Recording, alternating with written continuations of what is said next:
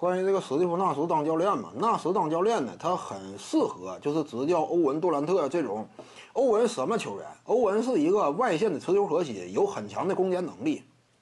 优秀的外线持球点。杜兰特什么角色？攻坚杀器，终结点，一个核心后卫发起点，再加上一个呀锋线终结点，非常像当年史蒂夫纳什携手斯塔德迈尔吗？多像啊！跟这个斯蒂芬库里和凯文杜兰特这种核心架构也有类似之处，所以就是这个核心班底就是非常适合史蒂夫纳什去执教。再有呢，就是纳什呀，他是经历了基本上完整经历、深度参与整个小球时代，从一开始有到如今盛行联盟。一开始有基本上就是太阳那个时期，零五到零六那会儿，史蒂夫纳什呢可以说这联盟啊席卷起来了一股风气。凭借自己这样一种打法呀，团队的风格，他携手德安东尼，也算是铸就了一个时期之内，呃，一定的成功，一定的成功，没有夺得总冠军之类的，但是当时也是引领了一股潮流。后来呢，他又加盟这个金州勇士队，近距离观看了，就是勇士队这铁三角怎么运行的。哎，现在这个小球风格呀，怎么能够玩得转？以及后来凯文杜兰特加加盟之后，宇宙勇的运行方式，你怎么讲呢？他属于深入了解，他肯定能够得出一些啊，哎，更具洞见力的、深入的这种对于当下篮球发展趋势的一种认知，这是史蒂芬纳斯的嘛？所以像这种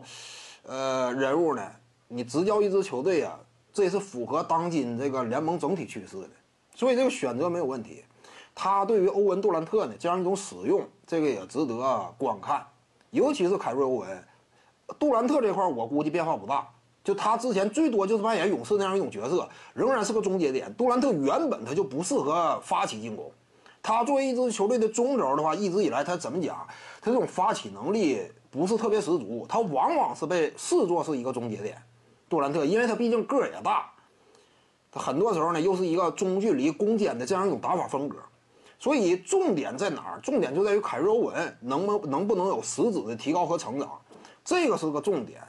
但是还是那句话嘛，史蒂夫纳什适合这支球队，但是能否达到真正的高度？你比如说呀，这两位球员组合到一块儿，我们效仿以往凯瑞欧文携手勒布朗詹姆斯，最终夺得了总冠军，达到的这种团队层次，你能不能以此做依据去要求史蒂夫纳什的教练能够起到的作用是有限的。根本还在于球员，一是坎杜兰特回归之后啊，他的伤势到底能够恢复几成身手？再有一点也很关键，杜兰特、欧文之间内部的这样一种关系是否能够进行有机整合？他俩如果说内部分歧巨大的话，开始互相争夺，那就完了。就看这个内部环境是否团结，以及杜兰特回归之后身手是否犹在，这两点最关键。这两这两点如果都在的话，但是都在的可能性不大。徐静宇的八堂表达课在喜马拉雅平台已经同步上线了，在专辑页面下您就可以找到它了。